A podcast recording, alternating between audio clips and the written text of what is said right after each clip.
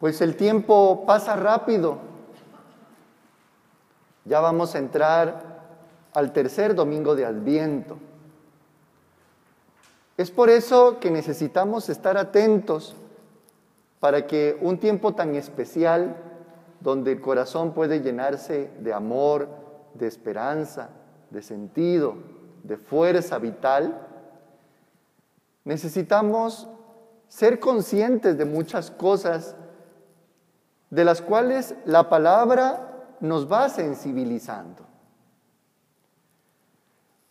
Quisiera recordar que el evangelista Mateo escribe para las primeras comunidades de manera pospascual que están viviendo muchas circunstancias complejas de persecución, de diferencias.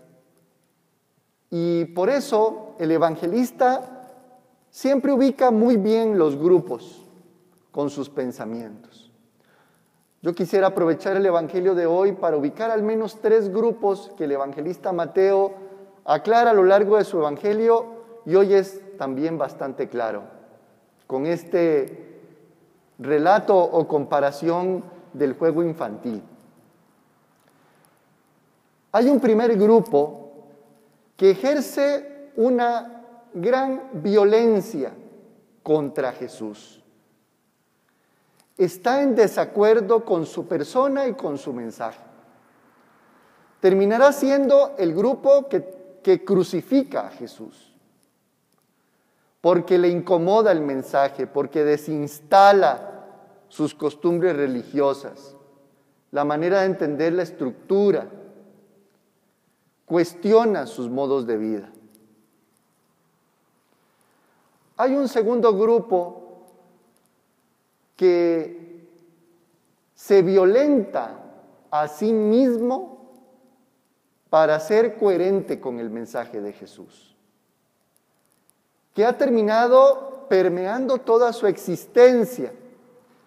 Y comienza a surgir en ellos una radicalidad clarísima de ir haciendo de su vida cada vez un espejo más claro de la obra y el mensaje de Jesús. El encuentro con Jesús le ha terminado transformando su existencia, le llena de vitalidad, le llena de sentido. Hay una esperanza de que el reino de Dios está cerca. Pero en medio del mundo que le toca defender eso, necesita violentarse a sí mismo porque si no va a claudicar en medio de las diferencias y de las confusiones con las que quieren también permear o hacer más laxo el mensaje de Jesús, o que quieren obviarlo o rechazarlo. Necesitan volverse unos defensores claros de que allí está la apuesta de la humanidad nueva.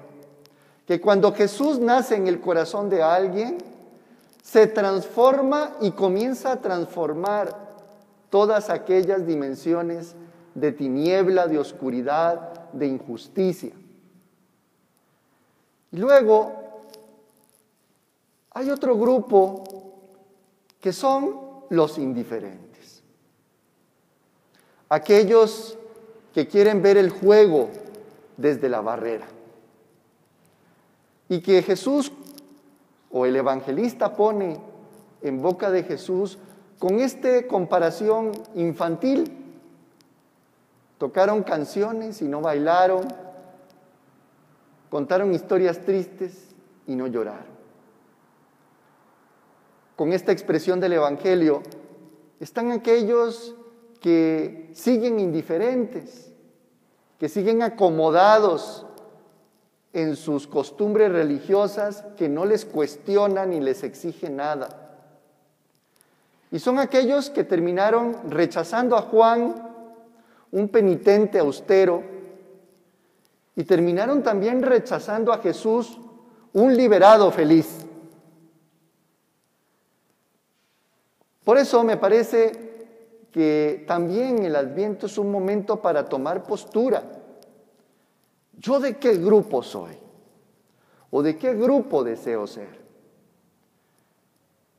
El tomar postura nos clarificará cómo nos vamos a poner frente al mensaje de Jesús.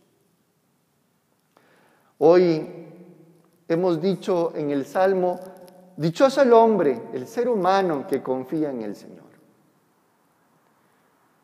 Si confías en el Señor, eres del segundo grupo.